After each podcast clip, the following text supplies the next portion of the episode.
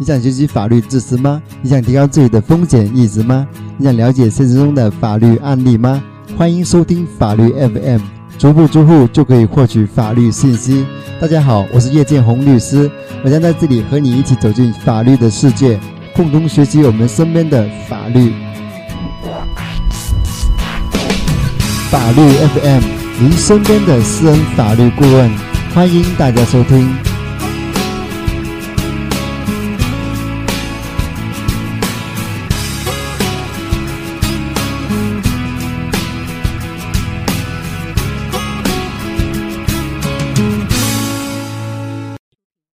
大家好，欢迎大家收听法律 FM，我是叶建红律师。今天我们来讲这样一个啊主题，就是交通肇事替人顶包这种情形应该如何处罚啊？首先我们来看这样一个案例，就是周某驾车去办事，途中发生交通事故，所幸并不严重，但周某找到李某顶替做司机，自己就逃离事故现场。请问这种顶包应该如何？处罚呢？这是一个啊法律咨询的案例。其实这样的一个案例，其实是在我们现实生活中是很多的。那啊，在法律上来讲，他这种行为啊，应该受到怎样的处罚呢？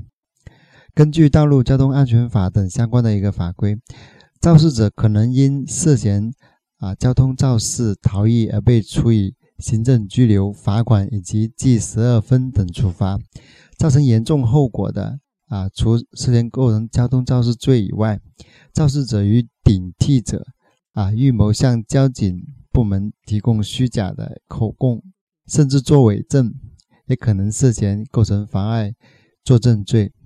对于顶替者，没有造成严重后果的啊，可能就是啊，行政拘留啊、罚款等处罚啊。那顶替者主观上如果是为了包庇他人犯罪构成犯罪的啊，是应该要依照刑法第三百一十条啊包庇罪追究刑事责任啊。在司法实践中，明知是犯罪的人而不向啊司法机关检举告发，属于知情不不报，一般不构成犯罪，但是实施了积极的一个帮助行为，可能会构成窝藏包庇罪。伪证罪等，啊，浙江省高院人民，啊，浙江省高级人民法院，啊，在关于审理啊的交通肇事刑事案件中正确认识逃逸等啊问题的一个会议纪要中就规定，对顶替者只有构成犯罪的，才以刑法第三百一十条啊包庇罪追究刑事责任。啊，如果包庇情节显著轻微的啊，可以不认为是犯罪。这种也啊可以免除啊刑罚，但是呃，刚刚我们所讲的就是行政拘留啊，或者是罚款等处罚，这个是避免不了的。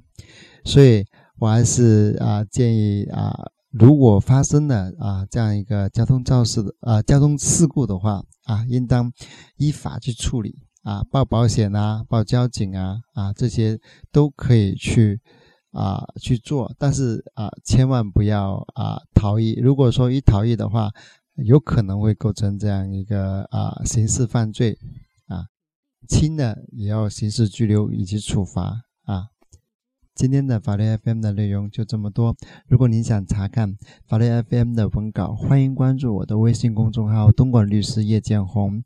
如果您有法律问题想然后向我咨询的话，欢迎点击公众号菜单“法律咨询”，我会以语音的方式啊给您解答。这一期的节目就这样啊，我们下期见。法律 FM 旨在传播法治、公益普法，为您在生活事业中提供法律指引。如果你有什么法律问题，或者收听更多的节目录音，请微信关注公众号“东莞律师叶建红”，或登录安卓市场、百度及新浪手机应用下载并安装叶建红律师客户端，就可以获取更多的法律资讯，还可以和叶律师交流互动。欢迎大家参与。